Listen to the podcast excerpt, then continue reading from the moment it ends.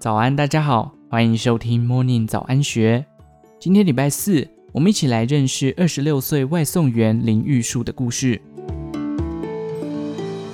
八年级的林玉树在早餐店上班，他的工作在中午十二点前就结束了。年轻的他想再找一份可以兼差的工作，四年前去当外送员，每天外送三小时，再增加两万多元收入。二十六岁，月入高达六万元，比同侪来得更好。国立大学资讯科系毕业的他，不瞒很多人说，不会读书的人才去当外送员，这个行业没出息，只要会骑摩托车就行了。他利用空闲时写下《两轮江湖的真相》一书，分享外送员的甘苦谈。林玉树是个有梦想也很努力的年轻人，从小就在阿嬷的早餐店打工。大学毕业后，和母亲一起经营餐车。因他工作过于劳累而中风，为了照顾母亲，林玉树只能做很弹性的工作。幸运的是，他在住家附近找到早餐店工作，每天早上五点工作到十二点。他想利用下班后再赚点钱，正好一家外送公司在征人。二零一八年，林玉树开始当外送员。林玉树表示。这家公司只和两家麦当劳合作外送，在我送了一年半后，他们结束合作，麦当劳改和 Uber Eats 合作。也因为这个原因，林玉树成为 Uber Eats 的外送员。在他加入的那段期间，Uber Eats 为了让更多人投入外送工作，提供许多奖励，包含像是雨天加急、区域加急等。曾经，他跑过一单外送食物的金额只有五十多元，却拿到一百一十元。每晚外送三小时，收入高达二点二万元，林玉树相当满意。但是，新冠疫情爆发后，找不到工作的年轻人以及失业者相继加入，外送员收入越来越少。他坦言，现在的收入不比当时，只有一点八万元。然而，媒体却报道外送员月入六万，羡煞不少人。林玉树说：“做外送想要月入六万，其实要非常拼。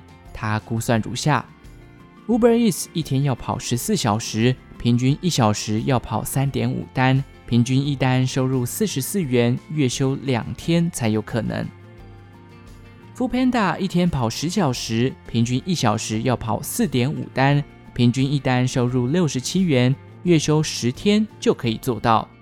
比较两家外送公司，他表示，Foodpanda 跑一单的收入较高，不过要求也比较多，例如要穿制服，外送时间固定，不吻合他想自由自在当外送员的兼职心态。那么，外送员只要会骑车就好了吗？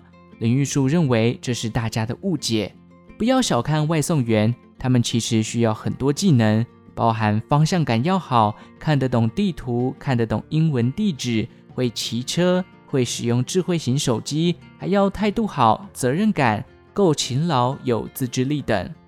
林玉树强调，做服务业，态度决定一切。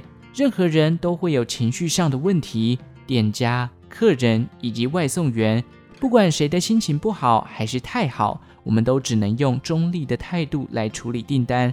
不可以对客户表现不好的情绪。林玉树更表示，外送工作是以体力及时间换取报酬，赚的是客人的懒钱，懒得出门，懒得自己煮饭。既然懒经济当道，林玉树强调，外送员就要更勤劳，能忍受风吹日晒雨淋，才能赚到更多的报酬。四年外送经验，送了逾七千趟，工作中他遇过不少奇葩要求。曾经为客人向卖场订四碗泡面，但没有加买购物袋，在备注写着“放在门口的三角锥上就好”。送达时，他只好将泡面一碗一碗的叠上去。还有一次送手摇饮，客户也没加买提袋，并要求放门口，但不要放地板上。爬上三楼，站在客户家门的他心想：这是要放哪里？上楼时，他正好看到一楼有个砖块，于是便下楼拿了一块，再将三杯手摇饮摆在砖块上。使用外送服务的客人，并不是只有民众，店家其实也会。一回，他接到卖场二十盒中华豆腐订单，才知道原来是炸物摊老板忘记买，只好叫外送。林玉树表示，有些人是为了温饱，有些人是为了还贷款，有些人是在等待下一个工作机会而当外送员。对他来说，这份弹性的工作可以充分满足他的需求。今年他辞掉早餐店工作，转换跑道去当房仲，仍然利用晚上去当外送员。他分享，现在很流行骑车环岛，外送员可以环台边骑边赚旅费。三十岁的他笑道，自己是一个多斜杠且持续选择人生的年轻人。